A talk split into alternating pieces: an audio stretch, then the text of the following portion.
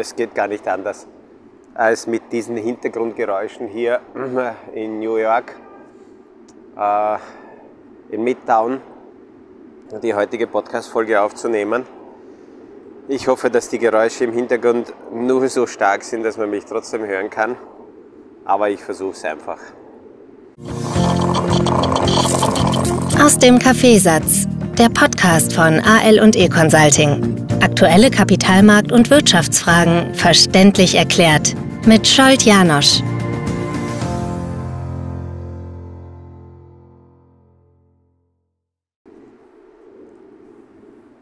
Xi, äh, Xi Jinping stärkt sich deutlich und das beschäftigt, ähm, das was jetzt in, am letzten Wochenende, vergangenen Wochenende hier sichtbar geworden ist, das beschäftigt immer stärker auch die Kapitalanlagemärkte.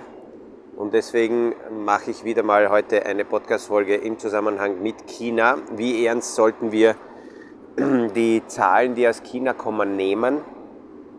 Und äh, ja, fangen wir zuerst einmal dort an, dass wir klar gesehen haben, dass Xi Jinping überhaupt kein Interesse daran hat, der Welt zu signalisieren, dass es Lockerungen, äh, wirtschaftliche Lockerungen äh, geben wird, zumindest in unserem Sinn, sondern dass die, die Ausrichtung Chinas eher weiterhin sehr stur bleiben wird.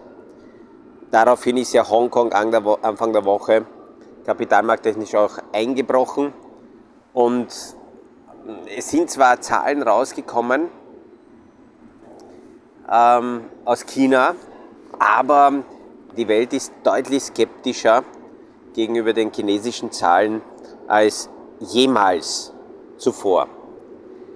Eine Geschichte bekomme ich hier mit. Wir waren gestern äh, in der Nähe ähm, von der Wall Street und auch wenn man, wenn man im, im, in, in Chinatown herumgeht, äh, habe ich das Gefühl im Vergleich zu früheren äh, New York-Besuchen, dass damals war in Chinatown viel mehr das, das, das Gefühl, es ist Aufbruch und die Welt will nach China und die Welt nimmt Themen von China mit.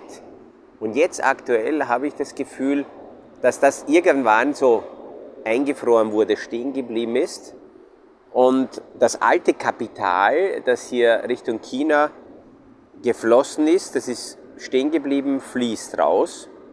Ob genügend neues Kapital nachkommt, das wird die Frage sein.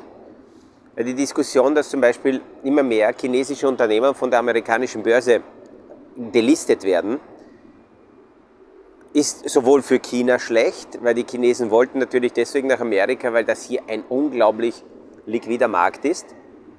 Und auf der anderen Seite wäre, wenn China tatsächlich sich weiterentwickelt, auch fürs westliche Kapital interessant mit dabei zu sein.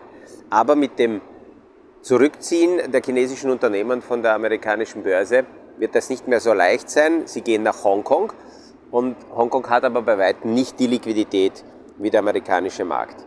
Es ist ja faszinierend, jedes Mal, wenn ich hier bin, zu sehen, zu spüren, wie lebendig die Stadt ist hier und dann sich vorzustellen, dass das nicht nur in diesem begrenzten Bereich New York und Umgebung, New Jersey und alles sich abspielt, sondern das ist komplett bis an die Westküste hindurch die gleiche Sprache, die gleiche Kultur.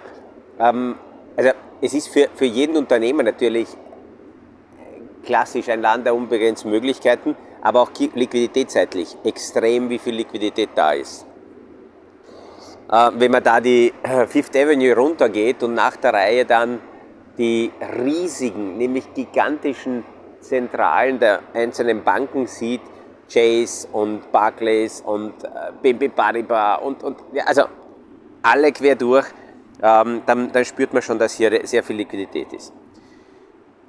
Ähm, das Interessante ist, dass große Investmenthäuser mittlerweile im Zusammenhang mit China optimistischer sind, dass hier irgendwie auf beiden Seiten trotz der sturen Haltung von Xi Jinping das Bemühen, irgendwie das gemeinsam zu lösen, ähm, positiver äh, gesehen wird.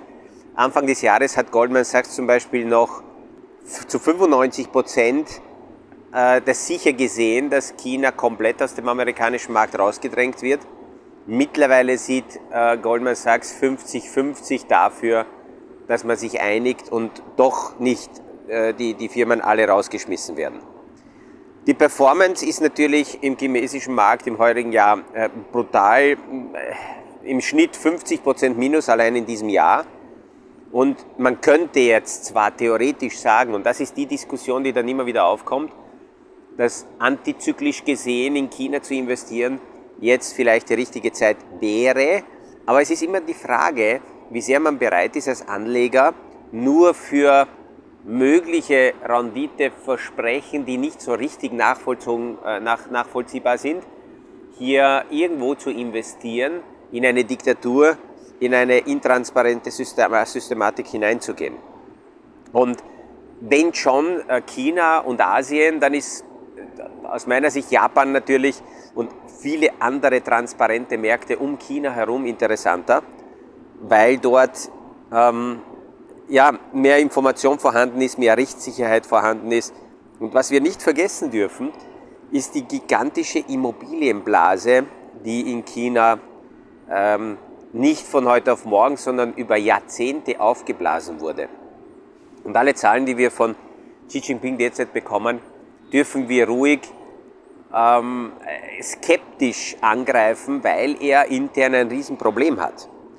Die Immobilienblase ist ja sehr, sehr stark eigentlich von den chinesischen Bauern und von den Armen ähm, gestartet worden, die irgendwann vor Jahrzehnten gesagt haben, wir sind so arm, wir können im ländlichen Bereich nicht überleben, also gehen wir in, in, in die Städte und wollen uns dort ähm, eigene Immobilien kaufen.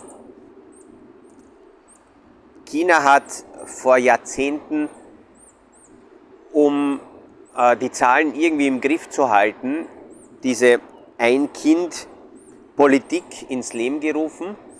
Und diese Ein-Kind-Politik ist dann in weiterer Folge so ähm, in einer Eigendynamik in China äh, entartet, dass, dass ein Kind in den meisten Fällen, in den meisten Familien heute bedeutet lieber Sohn, weil die Töchter dementsprechend teurer sind. Aber diese ein Kind und eher Mann, ein Mann-Politik hat dazu geführt, dass die Nachfrage nach Wohnungen noch einmal sehr, sehr stark gestiegen ist, weil ähm, das auch eine, eine Statusfrage ist, sagen zu können, okay, ich habe eine Wohnung und damit bin ich attraktiver für eine Frau, weil ich kann ihr dementsprechende Sicherheit bieten. Das heißt, die Immobilien sind in China noch mehr als sonst woanders zu einer Statusfrage geworden. Diese größere Nachfrage hat dann im Laufe der Zeit dazu geführt, dass natürlich die Preise gestiegen sind. Und wenn man die Preise anschaut und die äh, Zahlungsfähigkeit der chinesischen Bürger, dann zahlt ein Chinese im Durchschnitt 50 Jahre lang, damit er sich eine durchschnittliche Wohnung finanzieren kann. Natürlich nimmt er das alles auf Kredite auf. Und die chinesischen äh, Unternehmen, die chinesische Finanzindustrie hat dann diese Möglichkeit entdeckt und haben gesagt, okay, junge Menschen, die von der Schule rauskommen, sollten gleich einen Kredit aufnehmen und beginnen zu zahlen, weil irgendwann die Wohnung dann fertig sein wird. Sie ziehen in diese Wohnung quasi ein und ähm, damit, ähm, sie zahlen dann trotzdem aber weiter. Das heißt, es hat sich die Geschichte so ähm, in China so entwickelt, so etabliert, dass hier junge Menschen sofort mit einem Immobilienkredit ins Leben gestartet sind, ohne dass sie gewusst haben, welche Wohnung sie konkret jetzt damit gekauft haben. Diese Kredite standen dann den Immobilienentwicklern zur Verfügung. Die waren natürlich äh, sehr kreativ und haben nicht das ganze Geld dafür verwendet, um Wohnungen zu bauen, sondern um ihre weitere Expansion, und jetzt sind wir wieder in Amerika, dem Kapitalmarkt darzulegen und zu zeigen, schaut, wie fantastisch das ist, wenn ihr uns Geld gebt, wir gehen an die Börse oder geben Anleihen raus, dann könnt ihr an diesem fantastischen Wachstum teilnehmen. Und haben mit diesem Modell ein riesen Ponzi-Modell aufgebaut, wo sie also Geld reingenommen haben, aber dieses Geld nicht dafür verwendet wurde, um sofort hier Immobilien zu produzieren, sondern ähm, noch weitere Gelder aufzunehmen, sich massiv zu verschulden.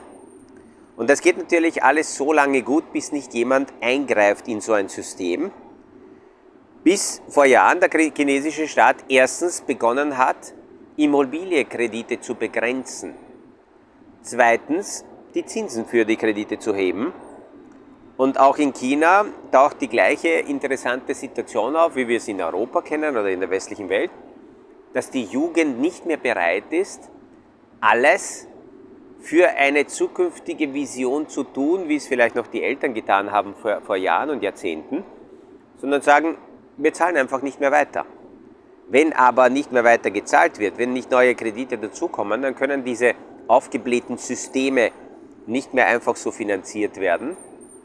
Und vor diesem Problem steht China seit einem Jahr. Evergrande war so die Spitze des Eisbergs. Seit der Evergrande-Problematik, einer der größten Immobilienentwickler in China, ähm, ist letztes Jahr im Juli, 2021 im Juli in Schieflage geraten. Seit äh, diesem Termin haben sehr viele andere Immobilienentwickler in China äh, äh, Probleme angemeldet und Xi Jinping muss hier diese, diese er, er, muss einerseits auf die Zeit setzen, damit die Unternehmen die Möglichkeit haben, die Strukturen abzubauen. Es darf bezweifelt werden, wie sehr sie das machen. Wenn, wenn, wobei, das ist dann die andere äh, Seite Chinas. Xi Jinping greift mit harter, äh, starker Hand durch und es besteht die Hoffnung, dass hier diese Korruption nicht und dieser Betrug nicht so, nicht so sehr, nicht so lang verschleppt werden kann, sondern dementsprechend dann äh, äh, ja, trotzdem schnell gelöst wird. Aber Xi Jinping braucht Perspektiven, damit die Jugend trotzdem dieses Modell weiterfinanziert, zumindest eine Zeit lang. Und so muss man die chinesischen Zahlen, wenn wir vom Wachstum sprechen, immer sehen.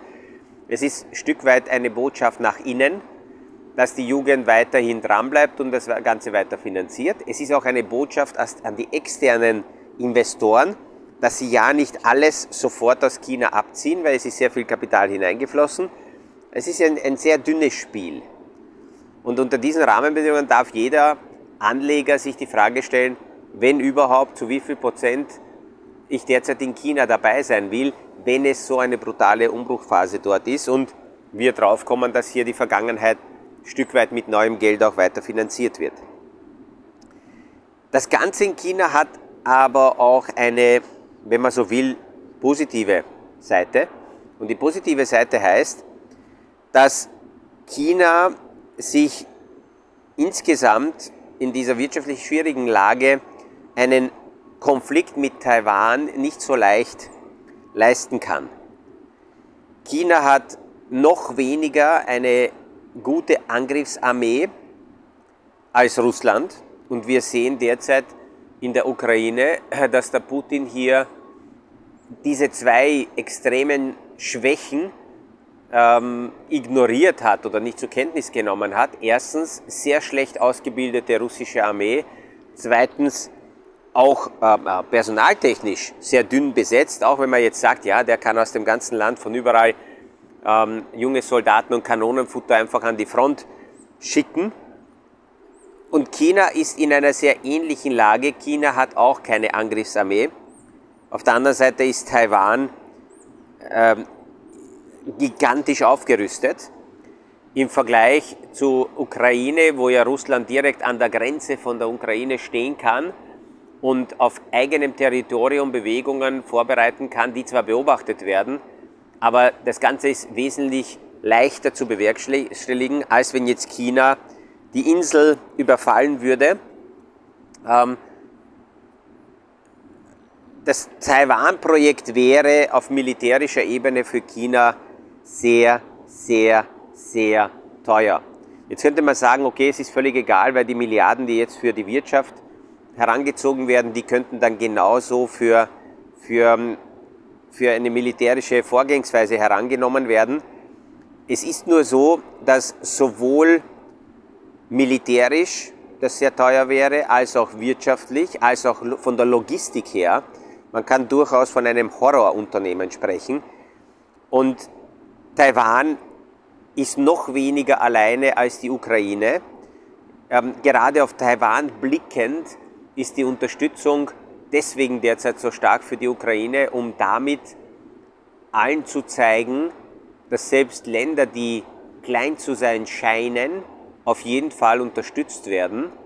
Und äh, diese, diese Übernahme, dass ich vorbeigehe und das jetzt ja, so sage, okay, das Land gefällt mir und wie vor Jahrhunderten, ähm, lasse ich mich dort nieder, dass das heute nicht geduldet wird und nicht funktioniert. Bei Taiwan wäre sicher Japan und USA klar gegen eine chinesische Invasion und auf der Seite Taiwans. Und aus diesem Grund kann es sich China eben äh, die ganze Geschichte nicht leisten. Wenn wir die Zahlen, die Fakten anschauen, dann wären zwar in etwa 620 Millionen gegenüber einer Million äh, Soldaten. Und man könnte sagen, okay, China könnte alleine von der menschlichen Seite her Taiwan überrennen, aber man darf sich das auch, äh, also man muss das zu Ende denken, äh, Taiwan ist so bewaffnet bis auf die Zähne, China könnte Taiwan maximal auslöschen, aber nicht diese äh, quasi verträumte äh, Kommunikation leben, dass man Taiwan heim ins Reich holt. Äh, die, die, die, sehen das, die haben das noch nie so gesehen, dass sie Teil des Reiches waren und wollen auch dementsprechend nicht nach Hause. Das heißt, man müsste wahrscheinlich die Insel komplett ähm, auslöschen und dann ist die Frage, was das gebracht hat. Taiwan hat ja hauptsächlich nicht jetzt in, in Immobilien oder in Gebäuden oder in Infrastruktur sein Know-how, sondern in der Chipproduktion. Und wenn das alles niedergebombt wird, wäre genau dieser, dieser Vorteil weg und diese Insel wäre ungefähr dort, wo es damals nach dem Zweiten Weltkrieg 1949 war. Somit ist äh, die, die Ukraine heute ein gutes Beispiel für alle Despoten dieser Welt, äh, sich dementsprechend zu überlegen, was man macht, weil 2022 gehen viele Themen einfach nicht ähm, so, wie man das äh, früher gemacht hat. Das sind also die Gedanken zum äh, chinesischen Markt. Ich habe mir gedacht, ich baue das heute hier so ein, weil diese Woche der chinesische Markt uns beschäftigt hat. Ich werde heute wieder mal im Financial District unterwegs sein und mit zwei, drei Fondsmanagern plaudern, um zu sehen, ob sie mir was Neues erzählen. Aber das Interessante ist, dass wir derzeit so vernetzt sind, dass hier äh, vor Ort kaum mehr Informationen rauskommen als das, was wir nicht sowieso schon sehen. Und in den Online-Konferenzen sind wir permanent verbunden. Es gibt zwei Fondsmanager, mit denen ich mich treffen wollte und die äh, sind jetzt nicht in New York. Und dann haben wir gesagt, okay, wir werden nächste Woche wieder eine Videokonferenz machen. Und äh, da haben wir geschmunzelt, weil die Technik das mittlerweile so sehr vereinfacht und wir so schnell und so unkompliziert uns unterhalten können, dass wenn sich ein Treffen direkt in New York nicht ausgeht, dann ist es überhaupt kein Problem. Früher hätten entweder Sie Ihre Tage umgeplant oder ähm, ich hätte vielleicht sogar verlängert, damit ich Sie treffe und heute ist es ganz einfach. Wir sagen beide, du, ähm, ich mache entspannt die Familienrunde und Sie sind unterwegs und wir sehen uns nächste Woche äh, in einer Videokonferenz. Ja, also das sind die Gedanken, die ich dann in den nächsten Tagen noch ausrollen werde. Heute verabschiede ich mich hier direkt vom Dach meines Hotels in der Nähe der Fifth Avenue. Und wenn ich da hinüber schaue und ich glaube, ich bin schon hoch oben und dann schaue ich rüber und da sehe ich das Gebäude der, des Empire State Building direkt vor mir, verschwindet aber gerade im Nebel, sehe auch gar nicht nach oben. Und äh, rechts von mir Macy's also eine sehr spannende Gegend, wo wir hier gerade sind. Schönen Tag, liebe Grüße nach Europa und freue mich, wenn wir uns morgen wieder hören beim nächsten Podcast aus dem Kaffeesatz.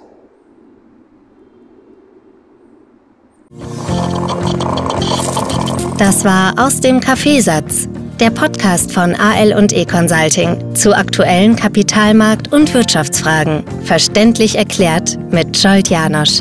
Aktuelle Fragen, Rückmeldungen und Anmeldungen zum nächsten Kapitalmarkt Talk findet ihr auf unserer Homepage www.aleconsulting.at.